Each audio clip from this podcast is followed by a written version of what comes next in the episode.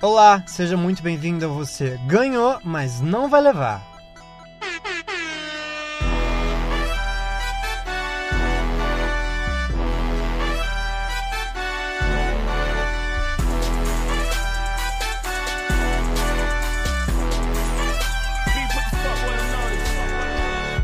Meu nome é Pedro Henrique Barroso e você está no Você Ganhou, mas não vai levar. O show do milhão do podcast.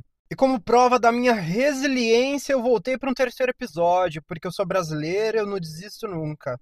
E como esse podcast é repleto de conceito, coesão e aclamação, e esse é o terceiro episódio, eu dei um Google e eu descobri que o número 3 está ligado à simbologia do triângulo, que é um símbolo geométrico significativo para os Illuminates e que para essa sociedade secreta, o número 3 reúne os ideais necessários para o amadurecimento espiritual dos seus membros: fé, esperança e caridade. E o que isso significa? Eu tenho uma teoria.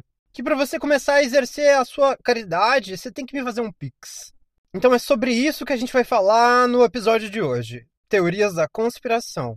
Eu contei com a ajuda da audiência no primeiro censo IBGE do Você Ganhou, mas não vai levar, juntamente com o Instituto PHB no Twitter o Instituto Pedro Henrique Barroso, para me ajudar a desvendar se as teorias são reais ou não. Acabou para você, Beyoncé, chefe dos Illuminates. Abaixa essa faca agora! Bom, então vamos lá. A primeira teoria da conspiração não é nem teoria, é um fato, né? A Beyoncé e o Jay-Z são os atuais líderes dos Illuminates, que é um grupo formado exclusivamente pela elite política e intelectual que domina o mundo. Isso aí todo mundo sabe. Mas esse papo aí começou lá nos anos 90 com um sucesso absurdo que o Jay-Z teve nos Estados Unidos. E aí começaram a questionar a natureza dos poderes musicais dele. E aí, menina, o Jay-Z tem uma gravadora, que é a Rock Nation. E a logo da gravadora é um triângulo. Inclusive, a Beyoncé ganhou muita fama de Illuminator por causa da apresentação dela no Super Bowl em 2013. Porque ela fez o triângulo e tal, como evidência da fidelidade dela. Inclusive, esse Super Bowl da Beyoncé é um dos maiores, né? E um dos meus favoritos. A Beyoncé até fala sobre isso em Information. Y'all haters corner with the Illuminati mess. Inclusive, uma das teorias que envolve a Beyoncé com os Illuminates é sobre a morte da Alia, que faleceu em 2001 num acidente de avião. A gente tem dois principais motivos. O primeiro seria por causa do sucesso que a Alia estava fazendo nos Estados Unidos e a Beyoncé teria ficado com inveja. O segundo é que ali o Jay-Z tiveram um romance e parece que era meio sério. Então é isso, juntou a fome com a vontade de comer. Porque todo mundo sabe que a Beyoncé é louca pelo Jay-Z. Isso até hoje. É por isso que muita gente sempre fala: Beyoncé vai derrubar seu avião, hein? Se liga! Outra teoria sobre a Beyoncé é dividida em duas. A primeira é de que a Beyoncé não deu à luz a Blue Ivy. Ela teria contratado uma barriga de aluguel e fingiu a gravidez o tempo todo usando uma barriga falsa. Essa teoria ganhou força quando a Bey estava grávida da Blue e deu uma entrevista para uma TV australiana. Daí, quando ela foi sentar, a barriga deu uma dobrada no meio. Como se fosse de espuma, sabe? Foi um surto na época. E como ela é muito sigilosa com a vida, quando rolou o parto da Blue, ela fechou a ala inteirinha do hospital. Só aumentando os rumores, né? Então, no primeiro censo IBGE deste humilde podcast, juntamente com o Instituto PHB do Twitter, que no caso sou eu mesmo, realizamos uma pesquisa sobre o tema. Então eu perguntei: Blue Ivy, barriga de espuma? E 60% dos entrevistados diz que sim, colchões ortobon. E outros 40% votaram que não, nem verdadeira. Então fica aí a participação da audiência que acha que a barriga da Beyoncé é de espuma. Eu particularmente acho que a Beyoncé engravidou sim. Ela tinha até tido uma outra gravidez, mas infelizmente acabou perdendo o neném, né? Mas eu também acho que aquele dia ela tava usando barriga de espuma. Eu acho que a Bey sempre foi muito doida com as coisas, muito perfeccionista. Sempre gostou de tudo muito grandioso, então acho que talvez a barriga dela não tivesse tão grande e aí ela quis causar uma impressão maior com a barriga maior, né? Não sei. Agora, a última teoria sobre a Beyoncé é de que ela mente a idade que ela seria, na verdade, a mãe da sua própria irmã Solange. A nossa Glória Maria que mente a idade, né? A Glória esconde as sete chaves da idade, então ninguém sabe quantos anos ela tem de verdade. Ela, inclusive, postou só a foto da segunda dose da vacina contra a Covid pra ninguém rastrear a idade.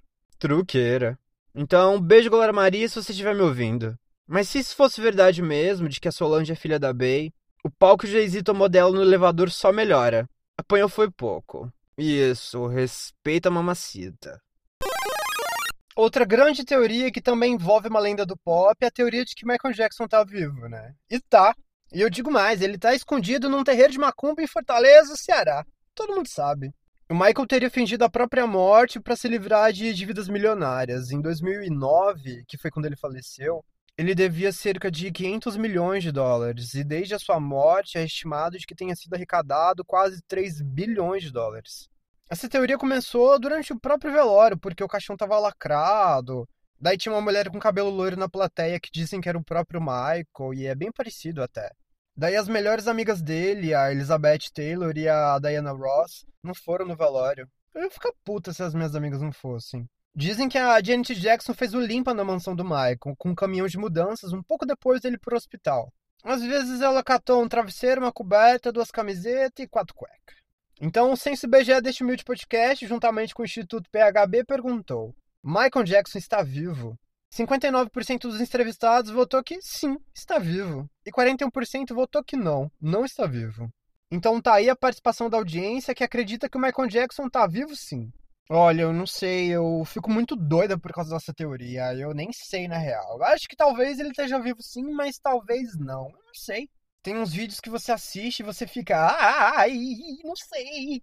E aí tem um vídeo que viralizou uns anos atrás, que era da filha dele, a Paris Jackson que aparece uma voz, eu não lembro se ela fala Daddy ou algo do tipo. Mas foi um surto na época. Mas é isso, eu não ajudei com nada, então, próxima teoria. A próxima teoria da conspiração também envolve uma morte, mas nesse caso morreu de verdade e foi substituída. Avril Lavigne, caras.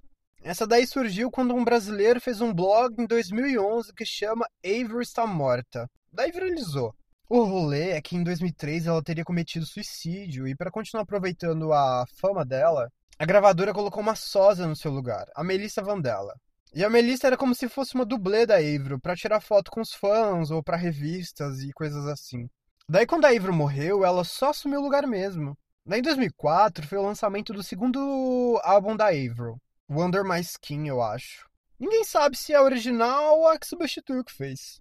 Mas para os fãs, as músicas estavam diferentes demais, o estilo, o tom e até a aparência dela estava diferente. Então eu mais uma vez fiz um trabalho de pesquisa científica, caras. Então o Instituto PHB perguntou: Avril Lavigne morreu e foi substituída? 56% dos entrevistados responderam que sim, morreu e foi substituída. E 44% votaram que não, nem morreu. Então fica aí a participação da audiência que acredita em sua maioria que a gata morreu e foi substituída. Olha, essa aí eu também acho, viu? A teoria é tão bem formulada e tão bem embasada que eu sou convencido disso até hoje. A Ivor morreu e foi substituída. O blog com todas as informações ainda está disponível e é o Avery está morta. Fica a indicação. E vamos para a próxima teoria. Agora, mais outra teoria da conspiração sobre o mundo pop. Selena Gomes é artista? Para mim é. Mas uma ouvinte respondeu um tweet meu assim: artista é, agora cantora. eu acho também. Me and My Girls era hit lá na minha casa, lá em 2018. Eu também gosto de Nobody. Essas duas aí são as minhas preferidas do Revival.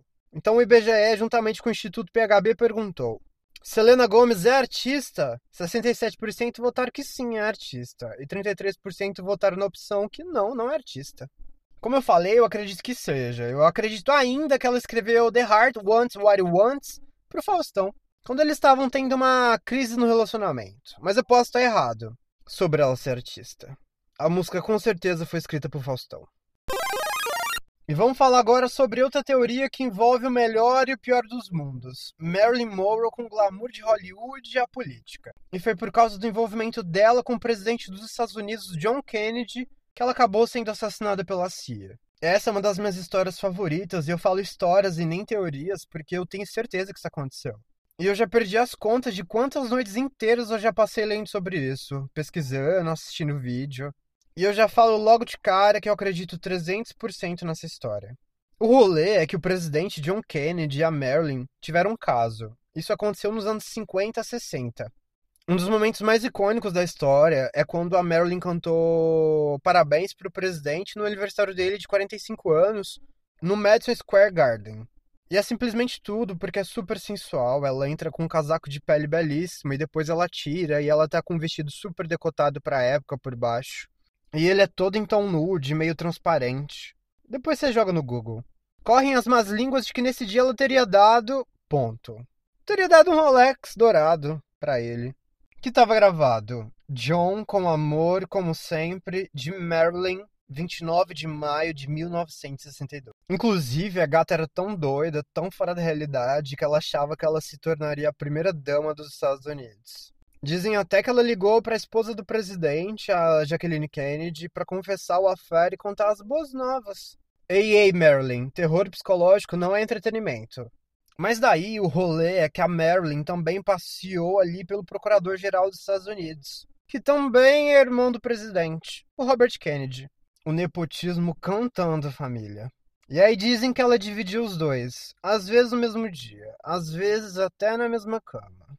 E aí no meio de tudo isso tem uma sextape dos três juntos. Exatamente. Da Marilyn, do John F. Kennedy e do seu irmão Robert F. Kennedy.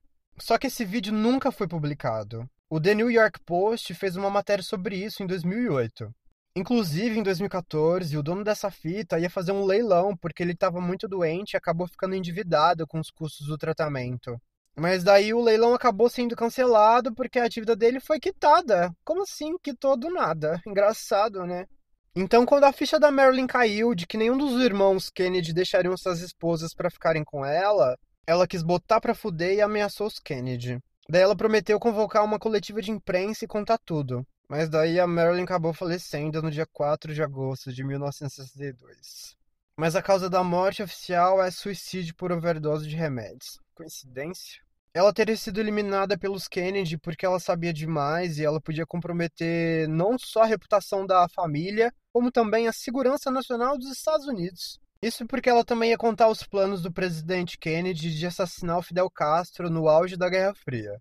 Tá passada que aqui não é só pão e circo? Tem vários indícios que só embasam esse rolê. Depoimentos e exames contraditórios, a cena do crime e o corpo dela estavam super arrumadinhos, como se ela tivesse morrido enquanto dormia. Mas oficialmente ela morreu de overdose, então não faz sentido, sabe?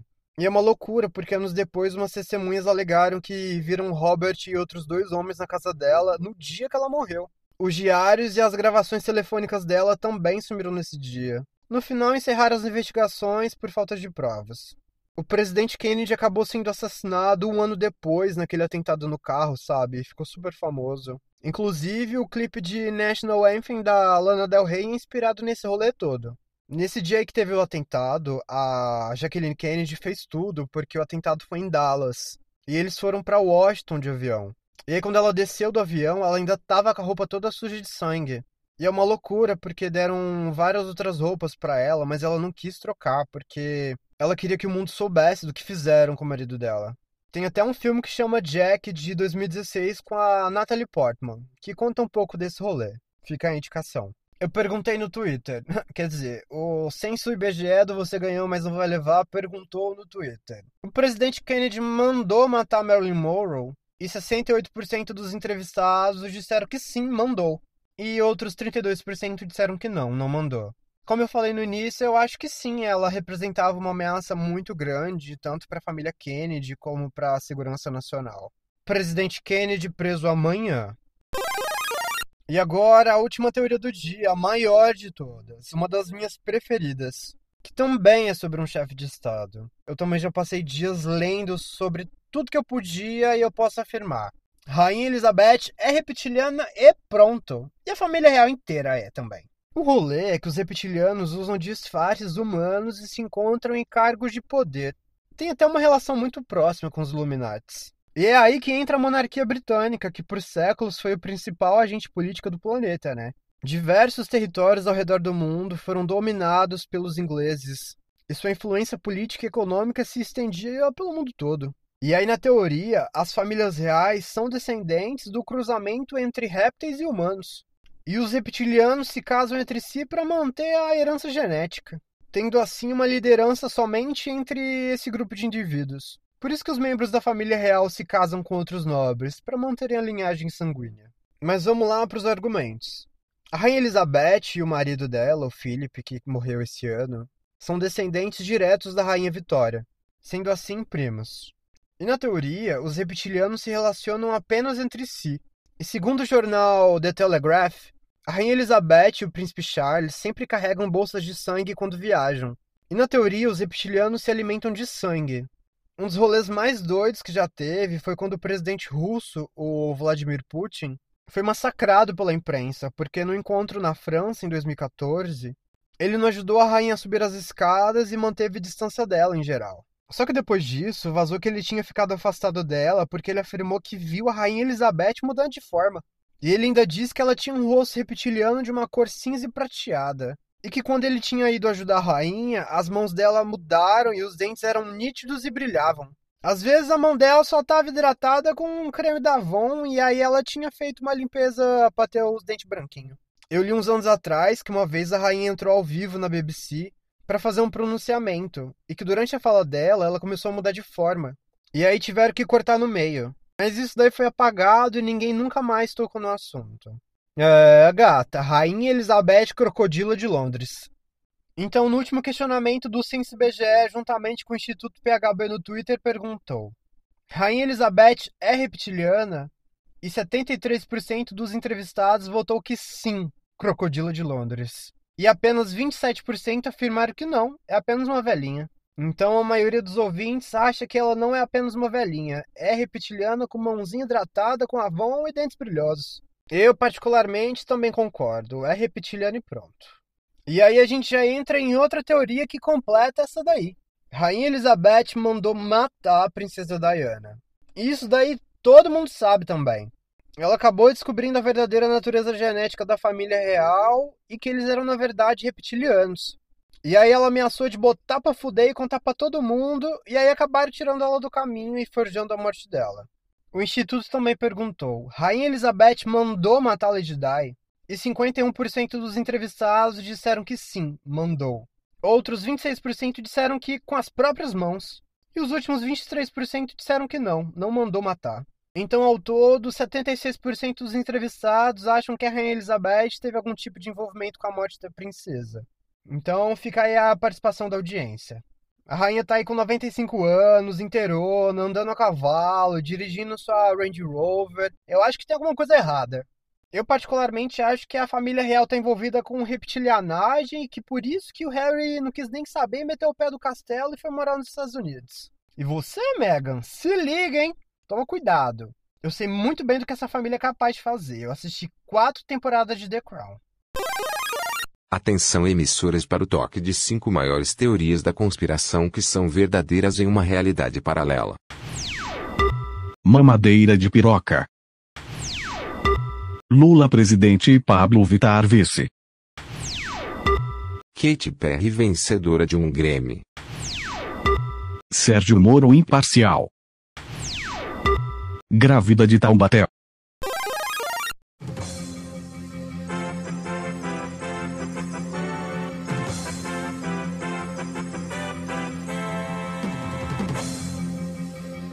E esse é o momento edifiquei do podcast, porque se o Rodrigo Simas não gosta de fofoca, eu gosto. O mês do orgulho mal acabou e a gente já foi ameaçado com mais um ato de homofobia. Live action de Cinderela com a Camila Cabelo. Putz. O live action está previsto para o dia 3 de setembro. Inclusive, outra teoria. Camila Cabelo come Shawn Mendes com cintaralho? Se sim, uma sortuda, né? Então, um beijo pra MC Havana. Semana passada eu falei do gostoso do The Weeknd aqui, e no mesmo dia que eu postei o podcast, ele apareceu tendo um date com nada mais, nada menos do que Angelina Jolie. Eles saíram para jantar, tomar um vinho. É, gata, a Angelina tá belíssima. Mas eu não sei se vai vingar porque ela anda dando uma boa passeada esses dias. Ela voltou a sair com o primeiro ex-marido, jantarzinho, vinho, saiu falando umas coisinhas. Eu acho ele muito bonitinho, mas tem cara de doido. É aquele que faz Elementary com a Lucy Liu. Esqueci o nome dele. Johnny Lee alguma coisa. Para você ver como a fofoca é bem produzida nesse podcast. Essa semana o Kisuko também deu uma fervida aqui no Brasil.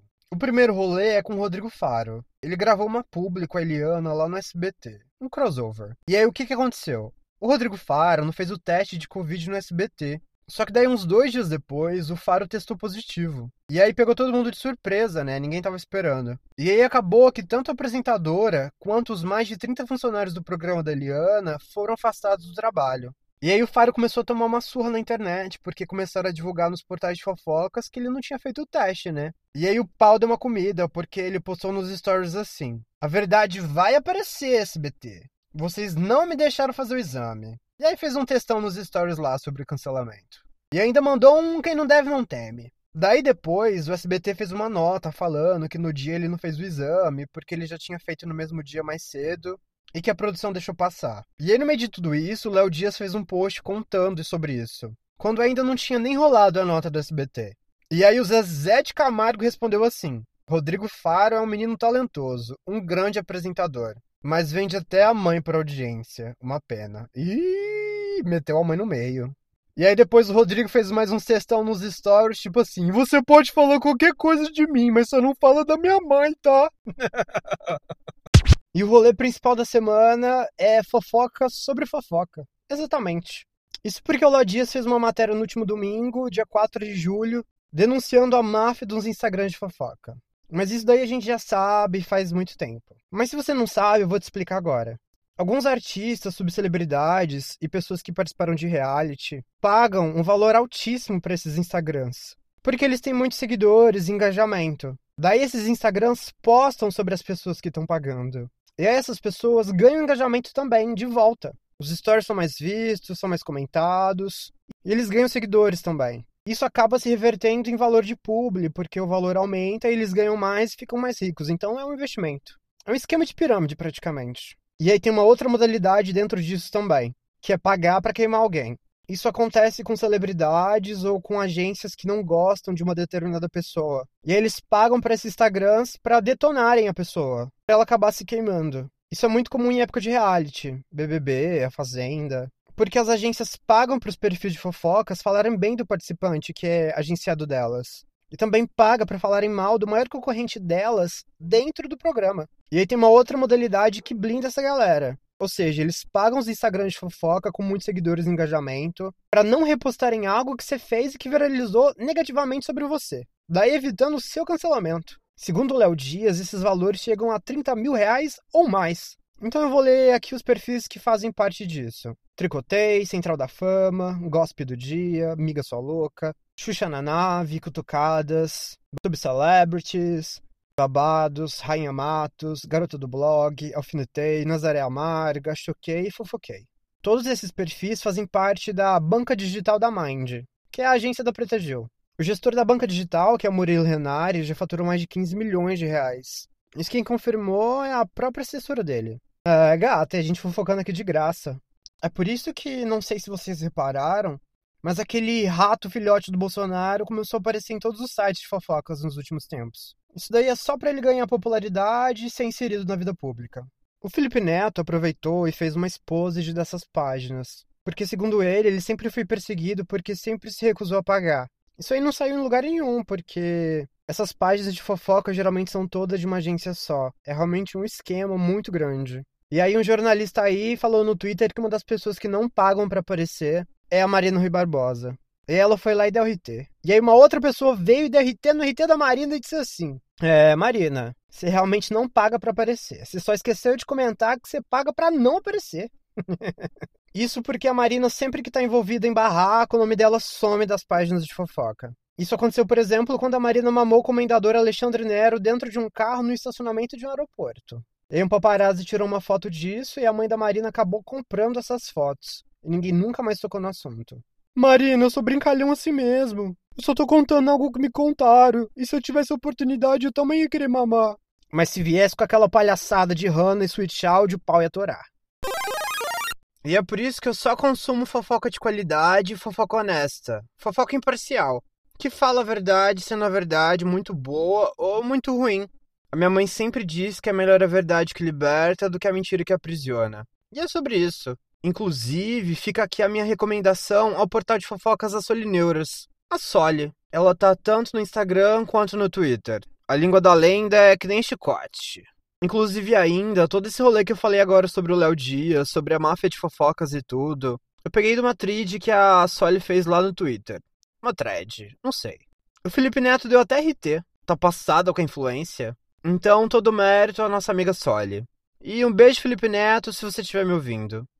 E esses foram os fatos e acontecimentos dessa semana no momento edifiquei do podcast. Se você tem alguma sugestão de pauta, escreve para mim, menina. Você também pode participar do Você Ganhou, Mas Não Vai Levar através das redes sociais. Eu sempre tô postando enquete e caixinhas de pergunta.